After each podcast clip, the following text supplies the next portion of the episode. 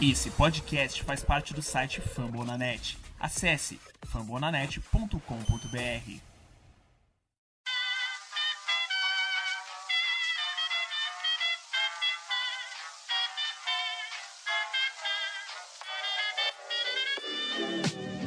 Mais uma rebatida forte. E ela tá fora daqui! Uau!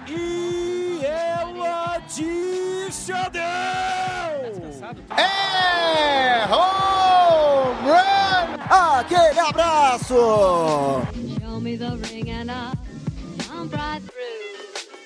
E aí galera do beisebol, tudo bem? Começando mais um episódio do Rebatida Podcast, episódio de número 92. É um prazer estar com você, na sua companhia nos próximos minutos. Estaremos falando de muito beisebol da MLB, a Major League Baseball. Lembrando que a gente está chegando no All-Star Game, como vocês puderam ver, esse vai ser o tema central do nosso podcast, principalmente no primeiro bloco mas claro que tem muito assunto também. Vamos falar de Bob Bonilha Day, vamos falar do longo, é, do jogo mais longevo da história. Sim, aconteceu no dia da gravação desse episódio, o feriado de 4 de julho. Foi um jogo envolvendo Atlanta Braves e New York Mets, se eu não estou enganado. Depois o Victor vai me corrigir. Eu sou o Thiago Cordeiro, o arroba Cast Dodgers, e convido você para seguir a gente lá no Twitter, que é o arroba Rebatida Podcast. A gente faz parte da família Fambonanet. Esse podcast é o podcast melhor recomendado do beisebol no Brasil, tanto no Spotify como também estamos firme lá no iTunes. Se você estiver ouvindo a gente em qualquer outro agregador, por favor, conta pra gente lá no Twitter de onde você ouve o Rebatida. Entra, segue lá, arroba Rebatida Podcast. Eu não tô sozinho, o bate-bola tá preparado. Salve, salve, galera! Começou o Rebatida. Fala Thiago, tamo junto, começando mais um Rebatida Podcast, mais uma semana, semana da quase metade da temporada, né? Tamo lá, chegando na metade da temporada, aquele momento que a gente tá perto do All-Star Game, aquele momento que a gente dá uma relaxada nesse intervalo. Mas pra gente começar esse rebatida, meu nome é Tassi Falcão, o Texas Júnior Bra, e pra gente começar esse rebatida, estamos aqui com o nosso convidado. Hoje tem substituição em campo, o outro saiu lesionado, machucado, Tava demorando, né? Antes de você chamar o Vitor, tava demorando. O Yankees perdendo e o cara aparecendo, mas aí o Harold Chapman. ah, ele inventou tudo. Dor de ouvido, um horário cedo amanhã. É, tá, não tá fácil, hein, Tassio? Guto Edinger, o arroba Yankees Brasil, tá sentindo que a temporada tá no- subiu no telhado. Pô, não tá, cara. E, e semana que vem tem, tem dor ouvido, tem dentista de novo. Se as coisas não melhorar, cara. Se não melhorar, a gente tem que torcer pro Yankees voltar a, a jogar, irmão. Porque senão o, o cara não volta. Fala, Vitor, tá com a gente aqui com a gente. Salve, salve, Tiagão. Salve, salve, Tacinho. Salve, salve, galera. Para quem não me conhece, eu sou o Vitor Silva. Também faço parte da família do Rebatida. É, lá no Twitter eu sou arroba. Mas se a coisa tá feia pro Guto, imagina pra mim. Meu time é lanterna da Liga Americana, galera. Não é o lanterna geral, porque tem time que consegue ser pior, mais incompetente ainda. A coisa tá feia, galera.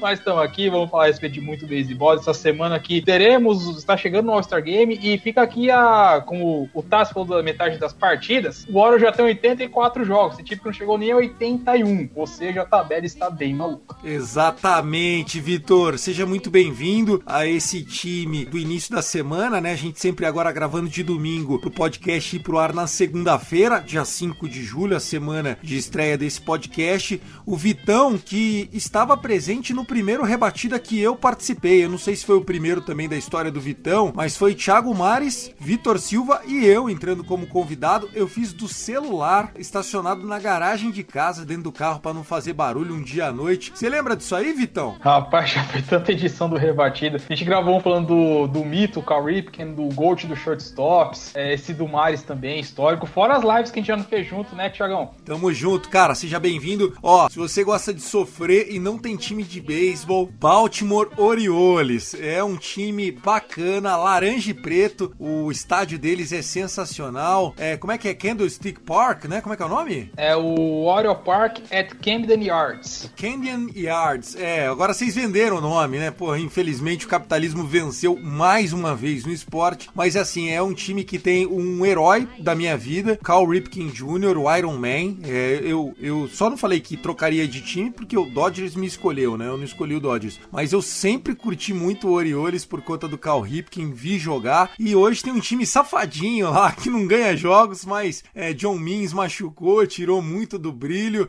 A gente vai falar um pouquinho de Orioles, claro. Vamos falar de All-Star Game. O episódio está demais. A edição é da Luke Zanganelli. Luke, um beijo, obrigado. E a coordenação é dele, o brabo, o nosso CEO Danilo Batista. Vambora, o Rebatida 92 começa agora.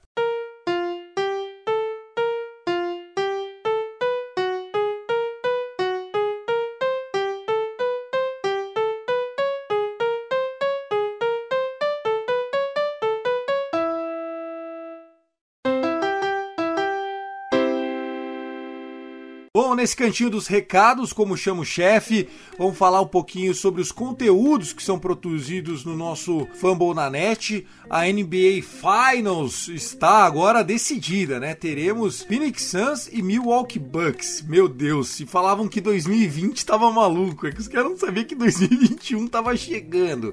Tem também a provável varrida do Tampa Bay Rays, do Montreal Canadien de Guto Edinger. Ô Tassio, não tá fácil pro Gutão. Você acha que tá ruim por causa de Yankees? O time dele foi pra Stanley Cup depois de quase 30 anos e não vai ganhar um jogo, Tassio. Rapaz, tá complicadíssimo, cara, a situação do Guto Edinger. A gente fica rindo aqui, fã do fã, você que é fã aí que tá ouvindo a rebatida. Mas, cara, a gente tá com pena, cara. Pode ter certeza eu que a não tô tá com pena, não. com Eu não tô com pena, não. O Yankees era o segundo do Power Ranking, fio. Eu quero é mais que perca mesmo. Deixa aí. Eu quero errar com gosto. Com gosto. O a única coisa ruim do Yankees perder é que o Aaron Boone vai cair. Mas assim, do Montreal Canadien, eu, eu senti pena mesmo, porque a gente sabe o que é uma fila, o peso tem uma fila. O Tássio nunca viu o time dele ser campeão. O Vitão também nunca viu o, o Orioles ser campeão, né? Então, imagino que eles sintam na pele tudo isso. Ô, Vitão, por falar nisso, fala um pouquinho do seu trampo, convida a galera que não tem time, fica à vontade aí nesse cantinho aí, manda seu recado. Bom, vamos lá. É, eu tô nessa torrada de jornalista não remunerado, jornalista muito entre aspas mesmo, da parte de beisebol desde 2016, desde o, quando eu criei a conta lá da Birdland BR no, no Twitter para falar do Orioles, que eu não tinha nenhuma conta em português para falar do Baltimore Orioles. Então, acabei sendo pioneiro, né, nessa, nessa empreitada. E anos depois, muito tempo depois, na verdade, quatro anos depois, inclusive, semana que vem vai completar um ano da primeira edição do Os News, que foi ao ar na Twitch, onde eu escolhi expandir horizontes para uma nova empreitada, para uma nova jornada. Então, eu tenho o canal de lives, no momento vai estar vai tá pausado, mais detalhes vai estar na próxima edição do Os News, que irá ao ar também amanhã, para falar do, do Horus em específico. Mas você encontra a Birdland BR no Twitter e na Twitch, que é o site roxinho para lives, ambos com Birdland BR. E assim como eu, você também que tem o seu que tem time, mas o Famo da Net não não tem né, o espaço, por exemplo, das 30 franquias, metade já está aqui no Famo da Net, galera. Temos 15, Mas tem metade sem time, né? metade sem time, exato. Temos times tradicionalíssimos que ainda não tem seu espaço. Por exemplo, o New York Mets, que é o time que tá descendo o cacete com o time do Guto, não tem podcast. Você tem o simpático Miami Marlins, um time muito querido que também não tem o seu podcast. Você tem o Houston Astros, que é o time que o Oros varreu essa semana, inclusive, uma das poucas alegrias que vamos ter esse ano. E é campeão recentemente, também não tem seu podcast. O Tampa Bay Rays, atual campeão da Liga Americana, também não tem seu podcast. Chicago White Sox, time sensação, Milwaukee Brewers, entre tantos outros times. Milwaukee Brewers, que é o time mais quente do beisebol right now, junto com o Dodgers, né? O, o, o Brewers perdeu hoje pro Pirates ali, naquele jogo que mostra que beisebol é foda, mas tirando isso, porra, é, eles vinham de 12 ou 13 jogos seguidos. Sim, sim. Inclusive, eu, eu, eu falei na prévia da, da- das divisões centrais. Milwaukee- minha aposta era no Milwaukee Brewers. Todo mundo falou que ia ser o Cards, não sei o que lá, ó. Vou cobrar os senhores Felipe e Victor depois, hein? Eu, eu vou acertar isso aí, velho. Eu adoro isso. Vingança é um prato que se come frio. Mas é isso. Então o Vitão tá com a gente. Tá dando já quase 10 minutos de rebatida. A gente nem começou a falar. Ih, meu Deus. Você já viu esse filme, hein, Tassio? Luke, aumenta o volume. É o Rebatida.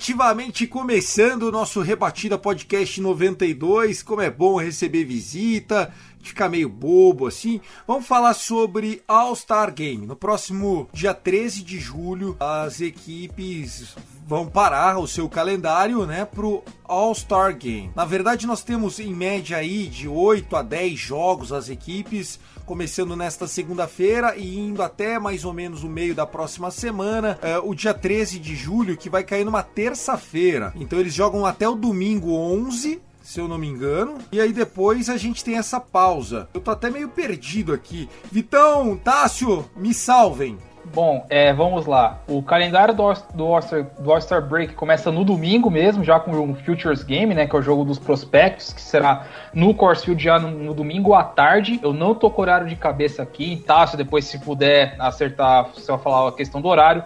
Na segunda-feira, dia 12, teremos o Home Run Derby, é, que é o evento onde os jogadores da tanto de quatro Liga Americana e quatro Liga Nacional disputarão para ver quem manda mais bolinhas para o outro lado do muro. O atual campeão é o Pete Alonso do New York Mets. E teremos novidades como Shohei Otani, o líder em home runs, estará presente também, ou seja, a promessa ainda mais no Course Field, onde a altitude ajuda a ter muitas bolas isoladas. Vai, vai ser um negócio de maluco lá. E o Jogo das Estrelas, o dia festivo, no dia 13, 13 de julho, terça-feira, também conhecido como Dia Mundial do Rock and Roll, teremos o All-Star Game lá no Course Field. O All-Star Game sempre começa assim no, no domingo, né? Do domingo é, a rodada tá rolando, pegando fogo, né? Muitos times, muitos times ainda estão jogando, né? Todos, na verdade, porque no domingo joga todo mundo.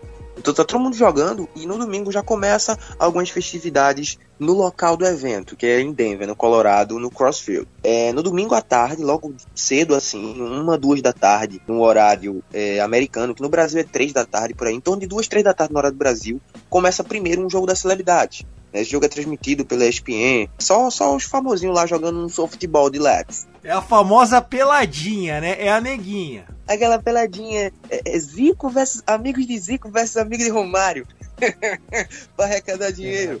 E pá, aí depois dessa peladinha tem o, o jogo do Futures Game, né? Que são as estrelas. Tanto que já foi selecionado, já foi, já foi convocado alguns jogadores que vão estar lá, que são jogadores de Triple A, Double A, vão lá para participar do joguinho né? É bom para ver estrelas, é, estrelas como Mike Trout já jogaram ali, né? Então muitas, muitas estrelas futuras estão nesse jogo, né? E é, é, também é bastante divertido. Após isso, né? Nesse domingo encerra essas atividades domingo. Na segunda-feira, como o Vitão falou, tem o, o Home Run Derby, já tem algumas pessoas já confirmadas, como o Shohei Ohtani, Salvador Pérez, o Trey Mancini, o Trevor Story e o Pete Alonso, que é o atual campeão, que vai tentar defender o título. Ainda faltam três vagas que a gente vai ver durante a semana. E na terça-feira, o All-Star Game, tradicionalmente American League versus National League. É, vai ser em campo da Liga Nacional, mas os times estão escolhidos e a gente vai ver aí um jogaço, né? O, o Tassi Falcão, Vitor, tem inclusive a teoria que entre os jogos festivos, o Midsummer Classic como é conhecido o nosso All-Star Game, que era para acontecer no campo do Atlanta Braves na Geórgia, né? E por motivos ali de protesto, acabou não acontecendo lá.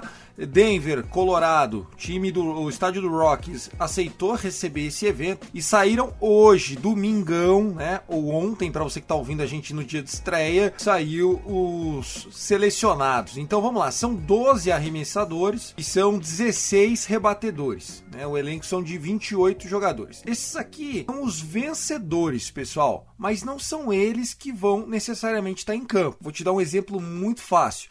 O Mike Trout, ele entrou no time, mas na hora H lá, no dia 13, ele não vai estar em campo porque ele está lesionado. Então, aqui está o time que você jogaria o The Show, mas não necessariamente o time que vai entrar em campo. Obviamente, Vladimir Guerreiro Júnior vai entrar em campo, óbvio, ele está saudável, só não vai jogar quem tiver realmente lesionado e aí optar por sair. A partir de agora, tá na mão do Dave Roberts e do Kevin Cash o Dave Roberts, técnico da National League, o manager, que é representado pelo finalista da última World Series do lado da Liga Nacional, o Dodgers, que ganhou a disputa, e o Kevin Cash, campeão da American League pelo Tampa Bay Rays, ele é o manager da American League no, no Midsummer Classic seguinte. Então o time escolhido pelo público ali, escolhido também, é, é, é, meio que um consenso, né, Vitão? Quer explicar isso aqui? Como é que, que sai os nomes? Tássio, fique à vontade. Bom, é, Para esse ano teve uma mudança na forma de votação. Uma primeira fase foi colocada um, uma escalação titular, ou seja, catcher, primeira base, segunda base, terceira base, shortstop e três outfielders. Essa é a escalação básica, porém na liga americana você podia votar no rebatedor designado. Nessa fase, os pitchers não foram votados em nenhum momento, porque ficou a cargo dos managers escolherem os arremessadores, tanto os de rotação quanto os de bullpen, para representar suas respectivas ligas. Tivemos duas fases de votação para os jogadores de para os positions players, né, melhor dizendo, onde os três mais votados é, de cada posição, com exceção do outfielder, que eram nove, iriam para uma segunda fase de votação.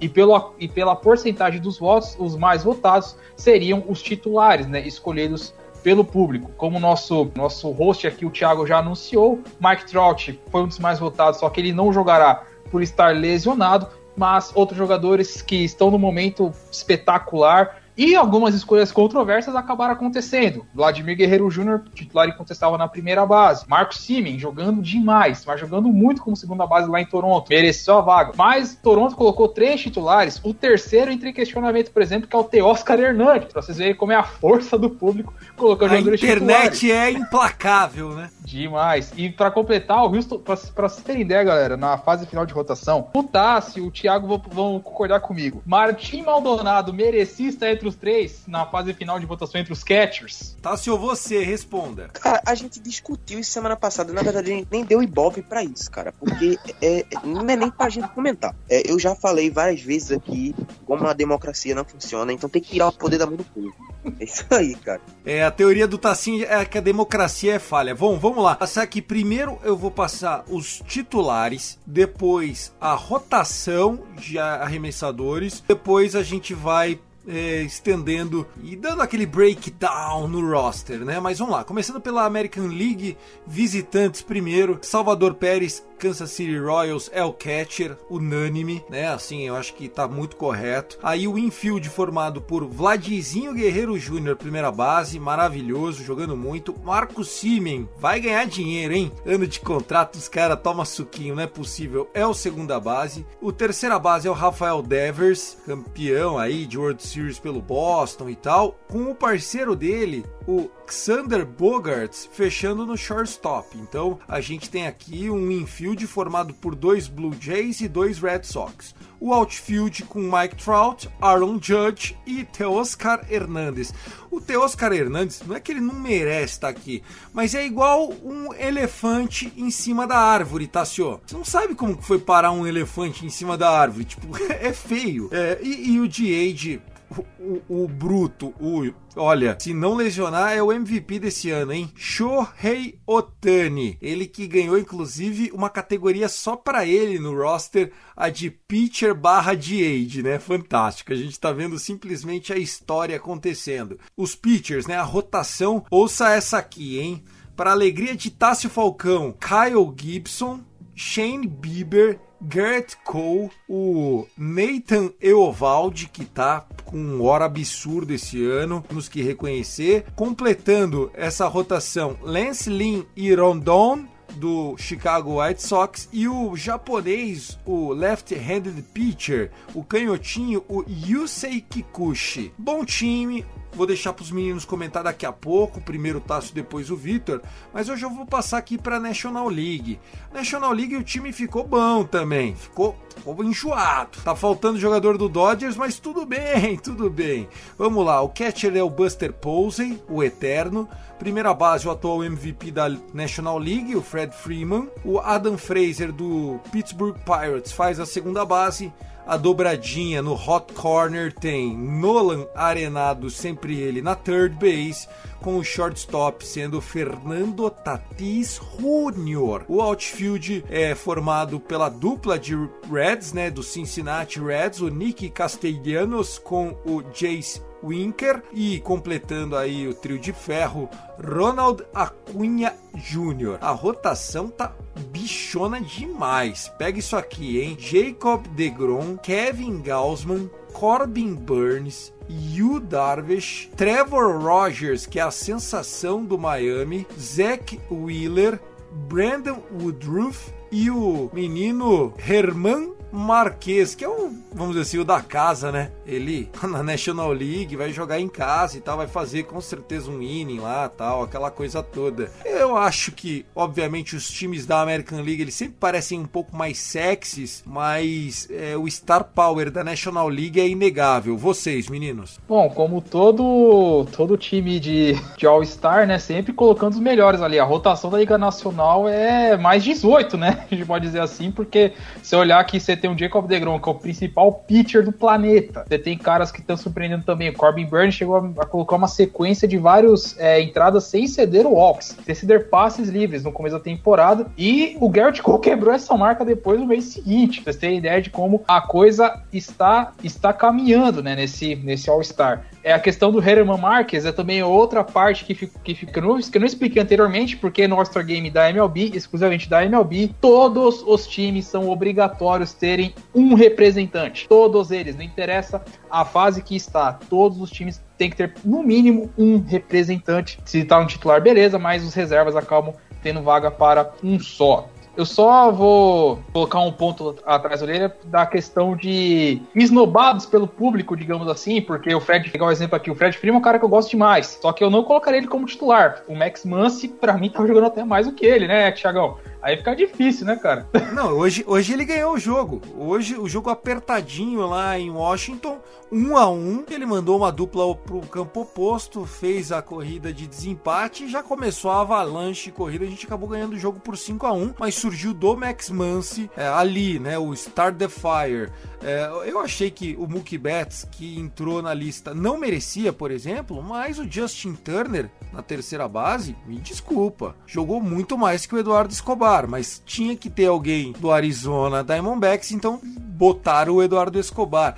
Isso faz com que alguns caras fiquem de fora, né, Tassinho? Como o Vitor falou, alguns jogadores são, são chamados, é porque é feito uma, uma comissão, né? Como a gente sabe, que a, até a MLB sabe, né, que o público não sabe votar, ao fim né, dessa votação, uns comissários, né, uma galera né, separada, um consórcio separado, para poder definir alguns jogadores que ficaram, entre aspas, injustamente de fora. Jogadores como o Jake, é, o Jake que não foi votado, nem chegou às finais da rotação, foi acabando, foi acabando é, sendo chamado. O próprio Eduardo Escobar, que mesmo no Arizona tá e tem que ter um representante, né, tá tendo uma temporada decente, tem mais de 50 RBIs, é, se eu não me engano, 16 home runs, então é um jogador que consegue ser consistente. Né? Então, nesse aspecto, quando você falou aí, Thiago, da, da, da rotação, eu vejo que eu acho que a, a, a, National League, que geralmente perde sempre, tem chance de vencer mais esse ano de acordo pela rotação, né? Porque eu acho que é, tem jogadores que. Porque como um pitcher joga. Cada, um, cada pitcher joga uma entrada, né? Então, olhando assim, pela, pelo. Comparando os dois, os dois, dois lineups dos pitchers, eu acho que vai. Tem tudo pra Nacional dar uma, uma sacudida aí melhor. Mas é sempre aquele jogo de 3x4, 4x2. É, não, é, não é placar grande, não, pessoal. É só aquele negocinho básico mesmo, é só pode brincar. Mas depende também, né, Tassinho? A gente tava falando de Coors Field, cara. Ali pra home run é facinho, por causa da altitude também, né? Pode ser que temos um placar maior, né? Não se sabe. É, mas do jeito, do jeito que a bolinha tá também, né? Às vezes voa mais do que deveria voar, ou às vezes não voa como deveria voar. A gente sabe que até nisso interfere, né? Então, é, o Coors Field acaba sendo, em alguns momentos, se tornando um estádio comum, só por causa dessa loucura, né, toda, né? Ah, o, o, nesse momento, para mim, o estádio mais fácil do home run tá sendo do Yankees. Qualquer coisa que o cara bate, tá lá. E ali também, pelo amor de Deus. Menos quando é o Yankees rebatendo, né? Aí não sai nada. Ai, meu Deus do céu. Por falar em home run, bolinha, esse tipo de coisa, Shohei Otani rebateu hoje o 31 primeiro home run do ano. Gente, ele tá indo para 60 home runs. É, é, um pitcher. O que dizer de Shohei Otani? Podemos cravar que ele já merece o MVP, caso tudo continue dessa forma, porque ele arremessando também tá muito legal. Ele foi escolhido pro All-Star, né? Ele vai estar junto, ele vai fazer um inning pelo menos, ou eliminar alguém durante o jogo arremessando, porque o cara é um show. Ele vai startar. Segundo a MLB, ele quem starta. Ah, ele que é o primeiro. O primeiro inning é DeGrom e Shohei Otani. É, exatamente. Que legal, cara. Merecida homenagem, né, Vitor? Ah, demais, pô. Pra quem não. Espero não estar sendo muito leviano. Mas quem sabe da história do beisebol vai lembrar de um cara que também era mito no montinho e no bastão. É um tal de Baby Ruth, que é uma, da, uma lenda da história do, do beisebol, da história do, do esporte como um todo. Ou seja, estamos presenciando algo talvez parecido, talvez melhorado, enfim, isso aí só o futuro vai dizer. É o Otani, se não falha a memória, ou ele quebrou ou vai quebrar o recorde de, de home runs por um jogador asiático na história da MLB. Recorde esse que pertencia a Hideki Matsui, temporada 2004. Salvo engano, ele rebateu, acho que 30 ou 31. Eu lembro disso, eu lembro disso. Do Matsui, o Godzilla, do Yankees. Exato, então. Eu acho que o Otani tava para empatar esse recorde. Ele bateu três home runs contra o Orioles só nesse fim de semana. Tava para empatar esse recorde e o Matsui conseguiu isso numa temporada completa. Ou seja, o Otani vai pulverizar e, e se manter a pegada, né? Se não acontecer nenhuma tragédia, nenhuma hecatombe, né? Que a gente sabe como, como o Angels é azarado em algumas coisas, né? Então a tendência é que o nosso queridíssimo Otani rebata pelo menos uns 50, 60 home runs, né? Porque ele é um absurdo, é um, realmente é um fenômeno que está é, desencantando aquilo que se esperava dele desde quando ele pisou na MLB, meu caro Tiagão. Exatamente, inclusive a gente esperava isso dele. Quando ele veio, ele veio com esse talento de ser um cara de muito power no bastão e muita qualidade no arremesso. Só que ele não conseguiu se comprovar e nada como o tempo, né? A gente pode destacar aqui uh, alguns números, né? Então, por exemplo, uh, o Xander Bogarts do, do Boston está jogando muito esse ano, rebatendo mais de 320. Porém, uh, a gente não viu o Clayton Kershaw. E assim, me desculpa, gente. Clayton Kershaw hoje, ele tá com ótimos números. E aí, bom, sabe? Eu acho que merecia ser lembrado. É, o Jensen, né, por falar do Dodgers, também acho que como closer merecia ser lembrado. Ele tá 22 de 24 situações de save, com ERA de 1.1 poxa, né? Então não, sei. É claro que você sempre vai achar numa liga tão grande algumas injustiças. O que, que foi injustiça para você, Tassio? Pô, cara, é algumas, né, cara? Às vezes a gente acha que tem jogadores que podiam estar aí, né? Assim, muitos jogadores ficariam de fora também se não fosse esse esse consórcio que a MLB faz, né, no final, para decidir e ver assim, dar uma, uma peneirada para ver quem ficou de fora. Jogadores como que tiveram um, um mês de, de junho incrível, né? Como Joey Gallo, que saiu batendo home run rodo. É, o próprio, cara, o próprio, não sei nem se ele tá aqui, eu nem verifiquei a lista direitinho. Caio Sherber, mano. Tá, tá sim, tá sim. Ah, ele tá, Caio ele tá. Entrou, entrou como reserva. Foi jogadores que foi, foi um dos E jogadores não vai jogar, né? nessa leva. E ele não vai jogar, porque ele, ele, se, ele se lesionou. O Kyle Schurber se tornou essa semana um dos únicos é, três jogadores da história da MLB a rebater 16 home runs num span de 18 jogos, né? Entrando com Barry Bonds, Sammy Sosa e Kyle Schurber. É uma listinha meio com asterisco, né? É, exatamente, cara. Então, tipo assim, o que o Carl Schubert fez nesse final de, de, de junho aí, cara, bizarro, mano. Eu nunca vi um jogador fazer um negócio tão maluco desse. Teve uma partida que ele bateu três home runs na mesma partida, cara. E no dia seguinte meteu mais dois, é, verdade. cara, então, tipo verdade. assim, ele tinha. É, é, tipo assim, há 15 dias atrás, ele tinha, se eu não me engano, três home runs. Ele agora tem 25, se ele não bateu nenhum hoje no domingo. Que eu não vi. Mas ele, ele tá com 25, cara. Isso é, isso é bizarro. Legal, vamos, vamos passar rapidinho para os próximos temas, senão a gente vai ficar se apegando nisso. Então tá aí, saiu a relação. Se você quiser saber todo o time, os relievers e tal, dá um Google. Você vai encontrar. Aliás, o Google é parceiro do All-Star Game do, da MLB, não é zoeira, não é trocadilho. O Google é um dos é, sponsors, né, um dos patrocinadores do evento. Vamos falar de Bob Bonilha Day. Essa semana aconteceu um, dos dias mais cortejados pela internet, né? O Bob Bonilha Day. Se você nunca ouviu falar do Bob Bonilha Day, bom, a partir de hoje saiba que o Bob Bonilha Day se tornou um marco oficial na história do New York Mets. Tudo isso porque Bob Bonilha foi um jogador que a última vez que ele entrou em campo pelo Mets foi no ano de 99. Era daqueles cara medalhão, Tacinho, Vitão, é aqueles cara que não valia o que o que ganhava de salário, mas até aí beleza e resolveram cortar o Bob Bonilha para a temporada de 2000. O valor da multa era 5, quase 6 milhões de dólares. E aí, um dos general managers lá do, do Mets, resolveu fazer a seguinte proposta pro Bob Bonilha. Em vez de a gente te pagar esses 6 milhões, a gente vai te pagar 26, 27 milhões, só que em 25 parcelas, começando em 2011, ou seja, daqui a 11 anos, e a partir dali até 2035. Bob Bonilha olhou e falou que em vez de vocês pagarem 6, vocês vão me dar 27 contos, só que eu vou ter que esperar 10 aninhos. E pô, o cara já tinha a grana dele, falou: "Quer saber? Isso aqui vai ser a minha aposentadoria". Pois bem, estamos em 2021. Bob Bonilha hoje é um senhor de 58 anos de idade e todo dia 1 de julho ele passa lá no New York Mets para pegar um chequinho no valor de 1 milhão 193 mil e 248 dólares, amigão. Ainda tem mais de uma década para frente para ganhar um milhãozinho por ano sem fazer porra nenhuma. Se eu pudesse ser alguém essa semana, eu queria ter a bochecha gorda do Bob Bonilha, viu? É um marco, né? É um marco. Virou até folclore, né, no beisebol. Tanto que até o próprio New York Mets zoou com esse dia, falando no. Acho que foi no dia 30, né? No dia anterior. Temos um grande anúncio para fazer. Mandou no Twitter assim um vídeo. Aí no dia seguinte, todo mundo pensando, não, o Mets vai pagar toda a dívida do Bob Bonilha, né? Porque o Mets está de dono novo, o cara mais milionário, né? Entre os novos donos da MLB. Mas não, pagou a sua parcela ali de um milhão e cem mil dólares regularmente lá, religiosamente. Fez uma ação comercial com Airbnb, né? Fizeram um apartamento no City Field. Bob Bonilha eh, ficou hospedado lá para receber um milhão dele. E, e, e, o novo dono, que é o Cohan, né?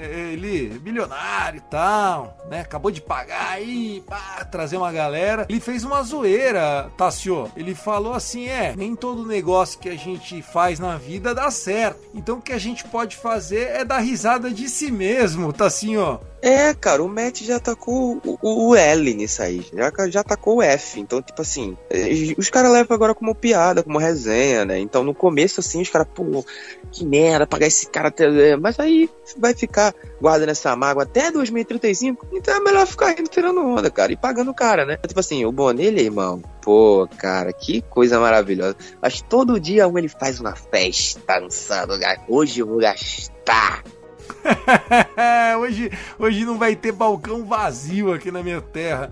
É verdade. E, e, assim, o raciocínio do Mets, né? Porque você pode estar se perguntando agora do outro lado, né? Com seu fone de ouvido. Mas por que, o Mets, em vez de pagar 5 milhões e 900 mil, resolveu pagar 25 de 1 milhão 190 mil? É porque é o seguinte, na época, eles é, fizeram um fundo de investimento e o dono do, do fundo de investimento prometeu pro Mets, né?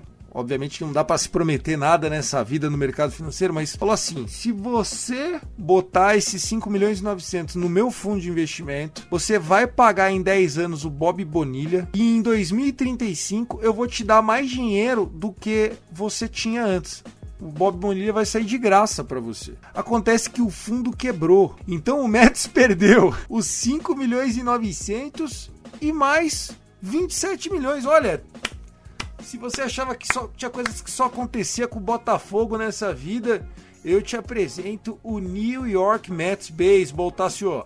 Ui, é uma delícia, né? É uma delícia essas franquias nova-iorquinas, né? O Yankees dá alegria pra gente toda semana, o, o Mets agora também, todo dia, todo dia 1 de julho. Então, cara, é só maravilha. Eu amo Nova York. Vamos lá, você, Vitão, trouxe uma, um, um link legal sobre o jogo mais longo da história do beisebol. Foi um New York Mets, a gente estava falando do Mets, né? Foi um Mets contra Braves em 1985. É, a partida no antigo Shea Stadium, é isso? Em Nova York. Conta um pouquinho desse, desse vídeo que você, você botou no YouTube. Eu vou até colocar para Luke e para o Danilo o link para quem quiser assistir. É um documentário sobre a partida, né, Vitão? É, o Baseball Coach, que é uma página do Twitter, inclusive fica a recomendação pra galera. Ele é um cara que gosta de pes pescar frases, né, de jogadores não só da atualidade, como de lendas do, do beisebol, frases pra vida, frases motivacionais, enfim, ou quando é com referência a alguma lenda do esporte, né, teve um momento quando nosso saudoso Kobe Bryant, né, ficou uns dias só com frases do, do eterno camisa 8 24 do Los Angeles Lakers lá, frases dele e tudo mais. E ele tem o seu canal no YouTube onde ele fala, né, a respeito do, de acontecimentos históricos no beisebol. Tá? E como o Thiagão já adiantou, 4 de julho de 85, a partida mais longa da história do beisebol, New York Mets contra o Atlanta Braves, né? Mas só uma pequena correção. O jogo foi em Atlanta. Essa partida foi no antigo Atlanta Fulton County Stadium. A partida durou exatas 6 horas e 10 minutos. O jogo terminou apenas na 19 entrada, onde New York Mets e Atlanta Braves combinaram para 56 rebatidas, 5 erros e 29 corridas. O Mets venceu essa partida por 16 a 13. Teve Keith Fernandes rebatendo para o Cycle. Foi um fuzuê, foi uma zona daquelas. Como a gente gosta de falar, foi um troço bonito. E o Mets ganhou esse jogo, rapaz do céu. Foi uma partida, foi uma doideira daquelas, porque tivemos... Não, e uma chuva, Vitão, uma chuva. Vocês, vocês podem ir entrando no link, né? Ou procurando The Longest Game in Major League Baseball History. Então, como já deu spoiler aí, é 6 horas de jogo, mas aqui você vai ter em 13 minutos. Choveu, teve pausa para chuva, voltou, a bola pingava no outfield, freava era uma, uma, loucura. O outfielder tropeçava na bolinha, caía de cara. Uma, uma double cravava no meio do, do, campo, virava single. Uma single travava no meio do campo, virava double. Foi um circo aquilo lá muito legal, vale a pena então. Aniversário desse jogaço entre New York Mets e Atlanta Braves, então jogando na Geórgia. Eu, eu estranhei o estádio, estádio meio azul, por isso que eu achei que fosse do Mets, mas realmente aqui pela disposição do placar tá muito nítido. O Braves era o time visitante e acabou perdendo a partida muito boa curiosidade aí que o Vitão trouxe pra gente. É isso, a gente vai pedir pra Luke soltar a vinheta, o Rebatida Podcast então encerrando o primeiro bloco. No segundo nós vamos falar das partidas do final de semana, fazer uma previsão para esse início de semana. Tem muito beisebol rolando. É, as, as equipes aí em boas sequências ou sequências ruins, né? A gente tá vendo, a gente falou bastante do Yankees, mas enfim, o Tampa Bay também tava com a corda no pescoço já, perdendo terreno no wild card. Tem muita coisa legal para comentar no segundo bloco. Você pode interagir com a gente, arroba Rebatida Podcast ou arroba Fumble na net.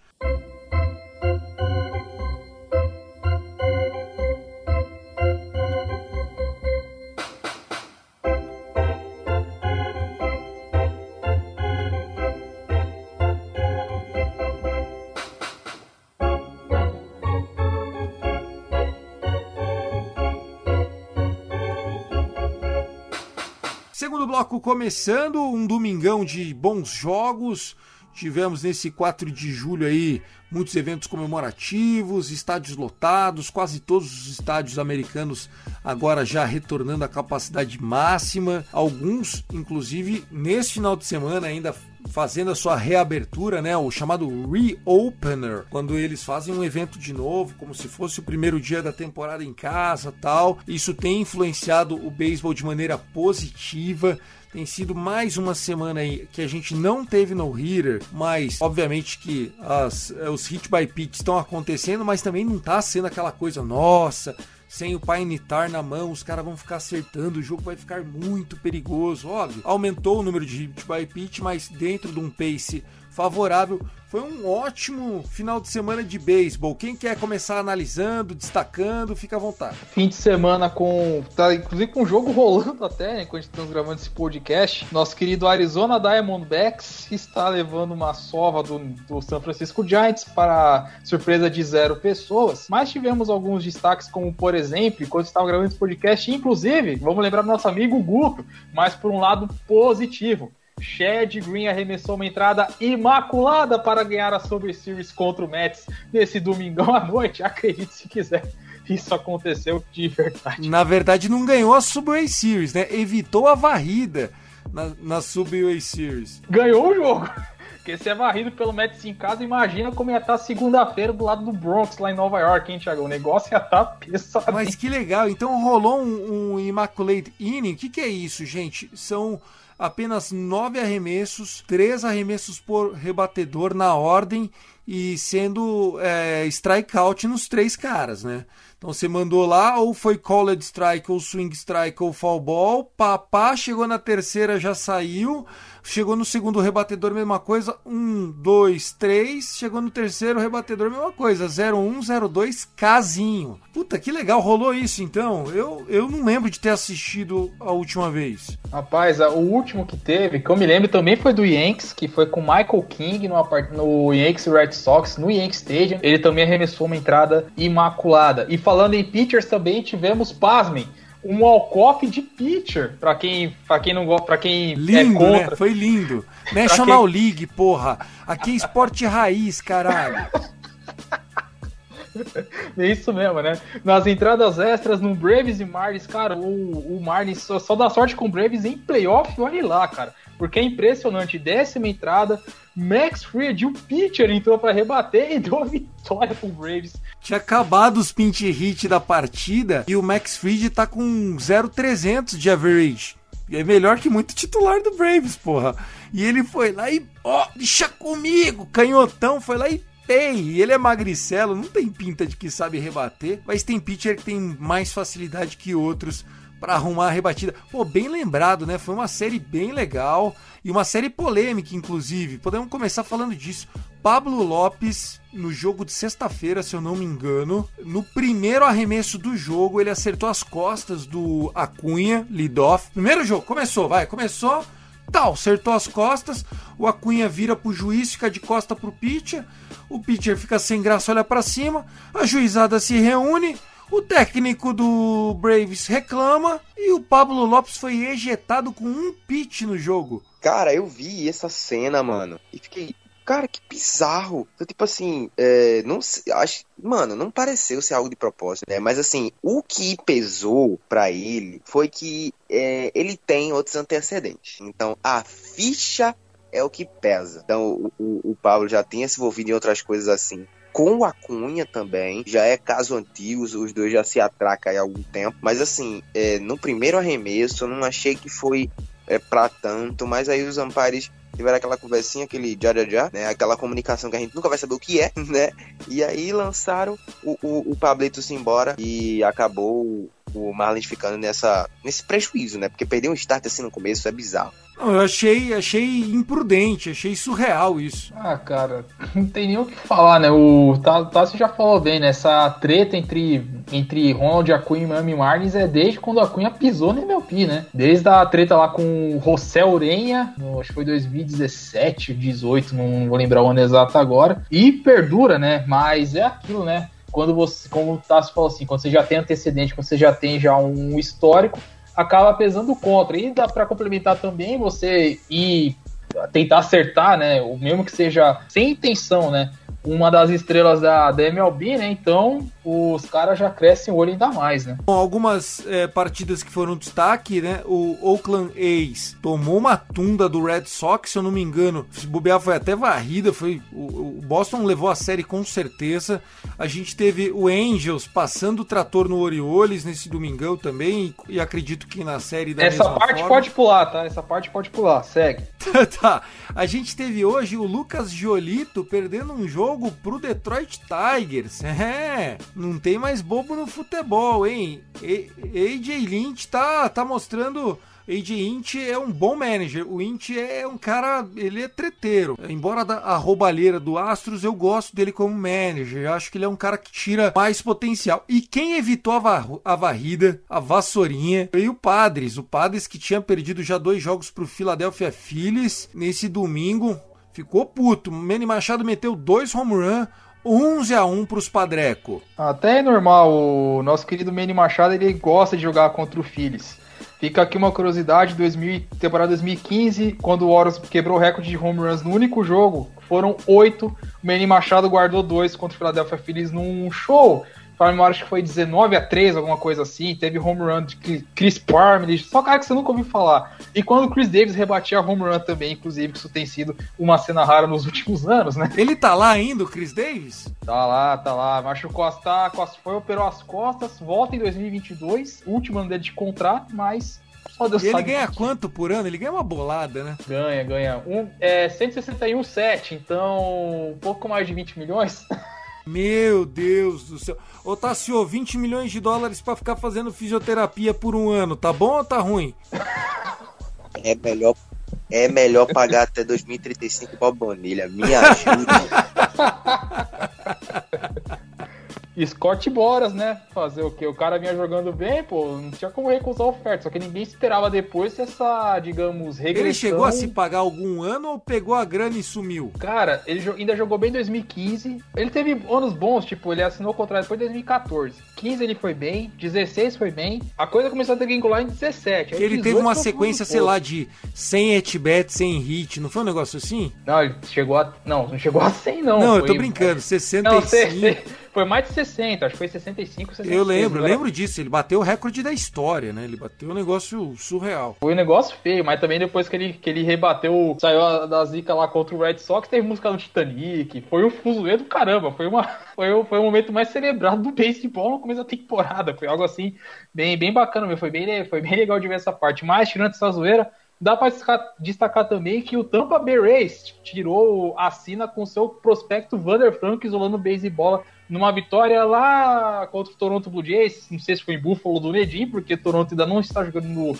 no Rogers Center, mas o Tampa Bay Rays, para mostrar sua força, também saiu da zica e, ven- venceu o seu jogo. E, e complementando sobre o, o Detroit Tigers, me engano, eles estão com uma sequência até legal, estão 29 e 22 nos últimos jogos, se não me falha a memória, inclusive. É um time que aos poucos vai começando a ganhar uma cara, aos poucos a sua molecada também vai surgindo. Olho nesse Tigers aqui há pelo menos uma ou duas temporadas que eles vão voltar a incomodar lá, lá na AL Central, meu caro Thiagão. Legal, legal. Gostei das, das leituras aí. Acho bacana a gente falar dos jogos que já aconteceram. Mas agora a gente vai naquele momento já tradicional. Vamos falar sobre o que ainda está por vir.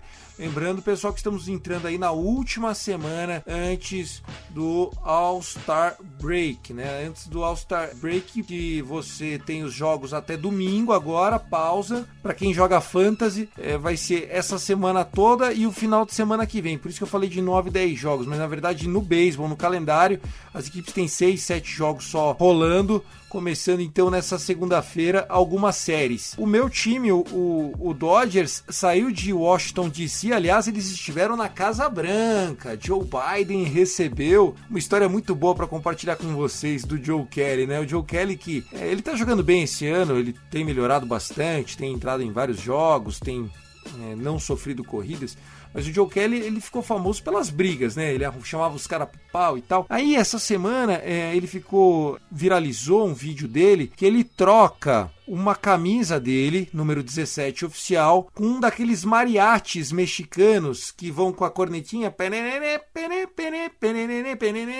vai com aquele com um terninho de mariachi. Ele, o cara pede a camisa para ele e fala: "Eu dou, mas me dá seu mariachi". Beleza. Lá no bullpen, o Joe Kelly com um rodo bota a camisa assim na ponta, joga lá pro cara, o cara pega, devolve o, a jaqueta e beleza, viralizou esse vídeo. Chega lá na Casa Branca, os caras tudo de terno, smoking, o Joe Kelly me aparece e tá assim, ó, com o terno do mariachi que ele trocou no estádio pra ver o Joe Biden. Você acredita nisso?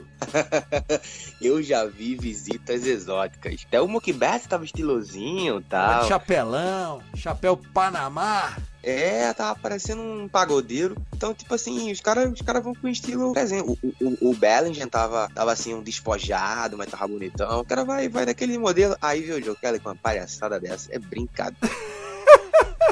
Parecia um guardador de carro do circo, Vitão. Rapaz do céu, pior que é, é, estilo, né, cara? Eu queria ver os caras, tipo, com aqueles estilos mais da NBA, sabe? Tipo Russell Westbrook, James Harden, aqueles chapéus exóticos, calça na, na boca da calça no meio da canela ali. Não dá, né? Os caras da NBA se vestem muito mal, me desculpa, velho. Os caras se vestem Não, tem... muito ou, mal. Ou, ou mete o Allen Iverson lá, pô, correntona, rapper, pá. Dá pra fazer o um negócio. Mas foi legal. O Clayton Kershaw fez o uso da palavra tal. Ele é, começou o discurso assim: Olá, todo mundo, beleza? Eu sou o Clayton. Eu nunca dei um discurso antes na Casa Branca, então se eu tiver nervoso, vocês me perdoam. Deve ser demais usar o púlpito, né, dos presidentes americanos ali, porra. Você deve sentir o rola grossa do universo, né? Mas vamos embora, muitos jogos começando nessa segunda-feira. Teremos St. Louis Cardinals jogando é, em São Francisco contra o Giants, jogo matinê, né? Vai ser um jogo à tarde lá em San Fran, 3 horas da tarde, horário local, vai ser legal para eles. A gente tem o White Sox enfrentando o Twins, tem o Milwaukee Brewers pegando o New York Mets, dois times aí que estão bem na temporada, né? Os dois líderes de divisão, líder da Central com o líder da, da da Leste. A gente tem Boston Red Sox viajando a costa oeste para pegar os Angels de Anaheim, ops, de Los Angeles. Tem Nationals e Padres jogando em San Diego. Ainda tem Philadelphia Phillies visitando o Chicago Cubs, Oakland A's e Houston Astros. Tô gostando, muito jogo bom, hein? Quem começa? Rapaz, é, eu vou destacar o Brewers e Mets, mas eu vou ficar com. Eu fico com uma dor no coração que não vamos ter o, o Degrom contra o Burns ou o Woodruff. O Degrom tá escalado para enfrentar o nosso glorioso Brett Nederson, que acho que você deve conhecer bem também. Loirinho, bochechudo. Isso, isso. Eu lembro quando eu comecei a copiar beisebol, ele era do. Ele era, ele era o ace do Oakland Athletics. Isso em 2011, 2012. Baita prospecto, muito bom. Eu sempre gostei dele, nunca achei ele um jogador é, ruim. Vou, vou destacar o Interliga também, que eu acho que o Interliga sempre é interessante, onde teremos o Cincinnati Reds visitando o Kansas City Royals, apesar de nós termos aqueles jogos mais chamativos e tal, mas o Interliga é sempre divertido de acompanhar. E se você quiser ver o Otani no montinho, tem uma boa notícia. O Otani vai jogar na, na série contra o Red Sox, mas prepara o café, porque o jogo está programado para começar às 10h38 da noite. Então você pode comprar aí as duas, três entradas e tal. Só se o Otani jogar muito mal, né? Se o Otani jogar muito mal é problema. Acaba saindo cedo e você se planejando, a partida pode ir pro vinagre, mas é, fica aqui o o convite. É na terça-feira, dia 6, 10h38 da noite. E ó, você tá me ofendendo, né? O Dodger joga todo dia às 11h10 da noite. Então, meu amigão, madrugada é para os fracos. Eu sei, só que eu, eu tenho um protesto. Tenho meu lado. Eu sou o time do lado leste, cara. Nós jogos são 8 da noite, pô. Pra nós, pra quem tá acostumado a ver jogo lá 10, 11, beleza. Entendo e tal, bacana. Eu já passei por essas experiências no começo da temporada e tal. Mas pra quem não tá acostumado, não dá. Então, Fica aí para mais brincadeiras à parte, fica as dicas pra galera. Mas tem muito jogo bom essa semana. Atlético e Astros é uma rivalidade que cresceu nos últimos anos. E tem o duelo dos times que estão, digamos, brigando por top 5, top 10 de draft, né? Texas e Detroit, apesar de Detroit estar tá num momento muito bom, numa boa ascendente, a gente até interessante. E o Texas com o seu Adolis Garcia, concorrente a calouro do ano na Liga Americana, e se manter o ritmo, provavelmente pode levar, porque o Yermin não tá fazendo nada, mas depois daquele começo avassalador ele tá descendo a ladeira. E o nosso, e o nosso glorioso Royal Mouth Castle, que chegou a ser o, que foi o calor do mês em junho, a gente tá pegando no breu, só que ele oscila demais. Então, chance para ver também outro calor, outro pupilo do Tasso Falcão em campo, a Dodds Garcia. Legal, maravilha, coisa boa. É, cara, tem muita série começando essa semana muito legal mesmo, como vocês citaram. É, esse, esse Houston que o Vitão falou. Dois times, os dois times nesse momento estão uma merda. Os dois estão jogando mal pra caramba. Então é, vão se engafinhar lá no, no, no Texas, lá em Houston, para decidir quem fica com esse primeiro lugar da, da Liga da Divisão Oeste da Liga Americana que tá sem dono, enquanto o Mariners corre por fora e o Angels também correm por fora, né? Então, poxa, cara, essa semana, pô, tá legal. Esse começo de semana tá muito bom, né? Então a gente tem tudo para ver jogos pegando fogo até esse intervalo. Vai ser divertido, vai ser divertido. Bom, a gente pode ver amanhã um confronto de dois jovens talentos da MLB. Eu tô gostando muito do Trevor Rogers, inclusive ele foi pro All-Star Game, é um canhoto do Miami Marlins. Amanhã tem Walker Buehler e Trevor Rogers. Se você quiser ver dois caras se engalfinhando, como disse o o Tássio. Esse é o jogo, vale bem a pena. Nós temos uma série que pode não, não chamar tanta atenção, né? Mas que promete sair bastante faísca que é essa do Philadelphia Phillies e Chicago Cubs. Eu tenho uma estatística engraçada aqui. Chicago Cubs foi o último time que meteu no-hitter esse ano, um dos no-hitters mais feios de todos os tempos, né? Foi contra o Dodgers, e não é feio porque foi contra o Dodgers, foi feio porque foi um no-hitter usando quatro arremessadores com oito walks, oito walks. Então assim, não foi aquele no-hitter de filme e tal, foi um no-hitter Beleza, tecnicamente é um no-hitter. Só que desde esse no-hitter, foi numa quinta-feira da semana passada, não essa última quinta, a outra, o Cubs está 0 de 8, perdeu os 8 jogos que disputou, e o Dodgers está 8-0. Olha como as coisas são. O time que meteu um no-hitter perdeu os, os, os 8 jogos sequenciais desse. E o time que tomou o no-hitter ganhou os 8 jogos sequenciais no mesmo período. O beisebol é muito maluco, né, Vitão? Ah, nem Cara, nem fala, velho. É, falando de no-hitter, é, dá um exemplo também curioso. O John Miss teve um no-hitter no começo de maio. Foi maravilhoso, um jogo à tarde durante a semana, foi muito legal. Isso, e se discute até se foi um jogo perfeito ou não, graças à regra do, da, da bola dropada no terceiro strike. Se discute até isso, ou seja, acho que foi um no-hitter um mais perto do jogo perfeito. Não, é, foi o não... jogo perfeito que não foi jogo perfeito, mais perfeito da história. Isso, exato, bem colocado. Só que aconteceu? Depois dessa, o Horus perdeu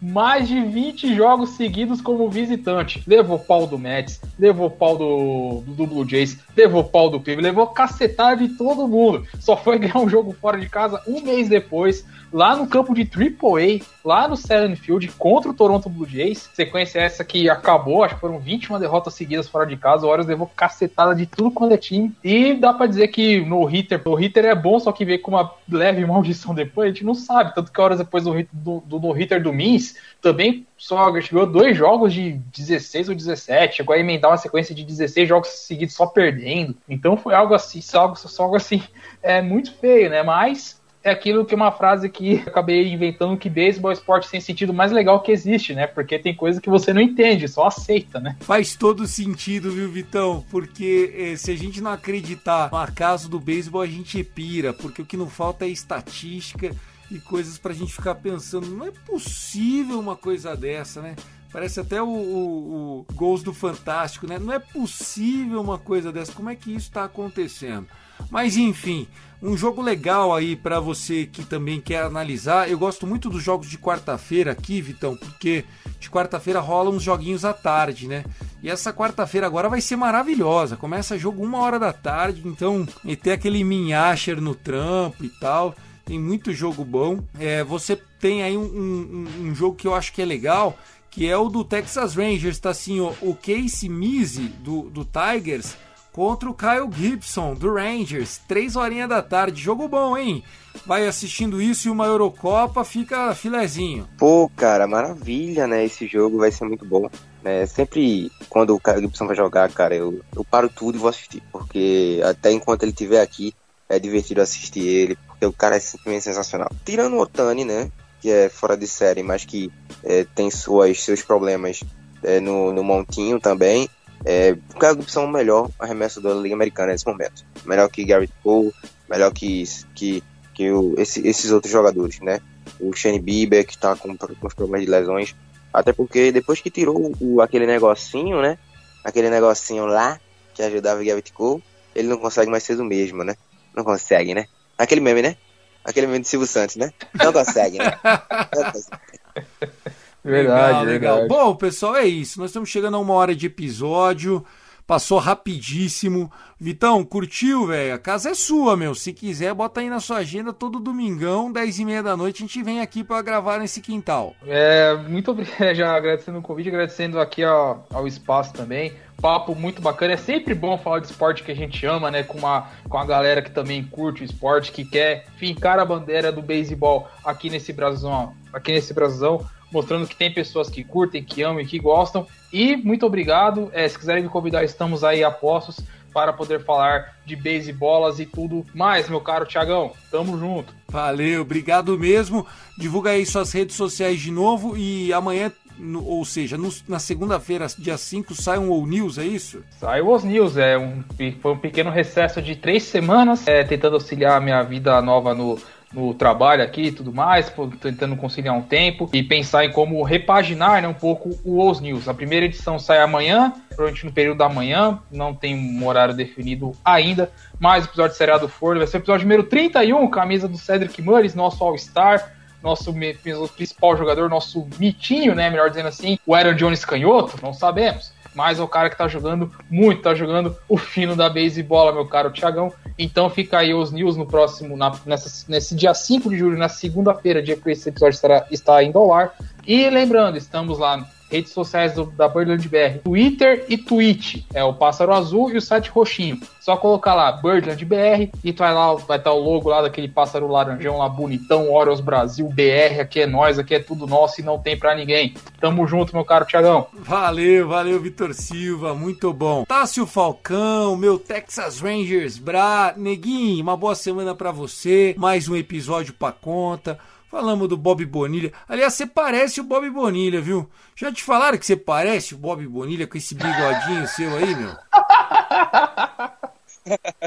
Já falaram e eu sei quem foi, cara. Um cara, um colega meu, amigo meu aí de longa data, Tiago Cordeiro. Ele me falou, pô, cara, esse Bob Bonilha, cara. Pô, sensacional esse rebatida que a gente gravou. Obrigado aí, Vitor, por ter comparecido, foi sensacional. O, o, o Vitor é um cara profissional, tá, gente? O cara, o cara é fora de série. Além de ser podcast aí da. E ele da apresenta o show antes do show com o Thiago Mares, né? Falando só de minor leagues. Isso, e também é streamer da Twitch, né? O menino grava aí na, na plataforma roxinha, né? O cara faz tudo, cara. O cara é uma máquina, parabéns, Vitor, seu trabalho sensacional, a gente ama, a gente adora. É, sigam a gente lá nas redes sociais, né? Arroba Rebatida Podcast, arroba Texas sempre tô postando lá coisa. Meu, meu, tá travado lá meus seguidores, vai lá dar uma catucada, porque tá travado, faz um tempinho que não sobe. Então vai lá ajudar. O time não Eu ajuda, né? É, cara, então vou ter, eu tenho que me esforçar sozinho com as minhas pernas, né? Pô, esse time eu faço muito pra esses caras, pô. Não faço muito pra esses caras. A mídia do Texas Rangers devia me pagar. Cara, o trabalho que eu faço é sensacional. Ouçam o- os últimos é, é, da London Rangers que saiu essa semana, saiu da London Rangers falando sobre esse final de, de, de meio de temporada, after break e tudo mais. Então é isso, pessoal. Um beijo, um abraço e até semana que vem. Com Guto, sem Guto. É a cordeira, a gente sabe. Valeu, valeu. Grande Tasso Falcão, grande Vitor Silva, o arroba BridlandBR, arroba Texas Rangers Bra. Eu sou o Thiago, eu sou o Cast Dodgers, né? Que é o podcast do Dodgers, o Dodgers Cast, o arroba Cast Dodgers. E peço você para seguir a gente lá no Rebatida Podcast. Já falei aqui, se você ouvir a gente no Spotify, Deezer, iTunes, Amazon Music, Google Podcast, por favor, vai lá, escreve lá, galera, pô, tô curtindo aqui em tal agregador tal. Isso ajuda a gente a interagir, saber de onde é você. Se você tiver alguma dúvida, bota lá o hashtag Rebatida Podcast ou marca a gente, arroba Rebatida Podcast. O, o Rebatida tá chegando no episódio 100 daqui a pouquinho. A gente tá vindo duas vezes por semana, toda segunda-feira e também toda sexta-feira. Então a gente gravando em dois episódios aí nessa correria. E claro, né, pessoal, a gente não pode fazer nada sem a ajuda de vocês. Como que você pode ajudar? Dando dinheiro? Não.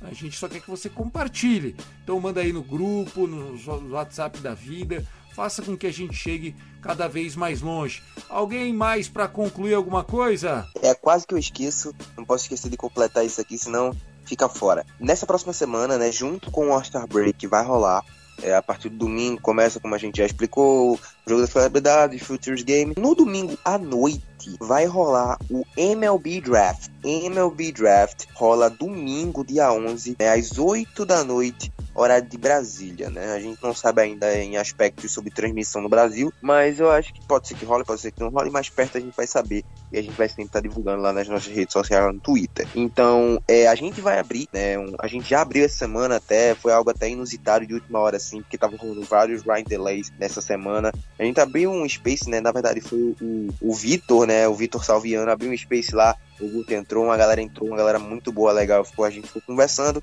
falando sobre coisas da temporada, discutindo sobre aspectos é, da liga, e foi muito legal. Então a gente vai abrir um space para ficar comentando o MLB Draft em tempo real, simultaneamente. Toda a galera do Rebatida Podcast vai estar por lá os que puderem. Então vai ser totalmente divertido. Você vai ter um espaço para curtir e ouvir a gente comentando simultaneamente o que vai estar rolando no draft da MLB, que vai ser sensacional, porque tem muito jogador em uma classe incrível. Então é isso, era o que talvez não esquecer de mencionar. É isso, pode finalizar aí, Tiagão. Valeu. Então, ó, já que vai ter draft no domingo, já peço pro Vitão participar com a gente na próxima edição. Já a gente em tempo real vai gravar aí, já vamos falando principalmente das primeiras escolhas, pra gente já ter um tema aí de All-Star Break. Beleza? Fica o convite então pro Vitão. Se ele não participar aí, não precisa confirmar agora que não vai, a gente se vira durante a semana. É isso, pessoal. Nós vamos ficando por aqui. Um forte abraço e até a próxima. Abraço, até mais.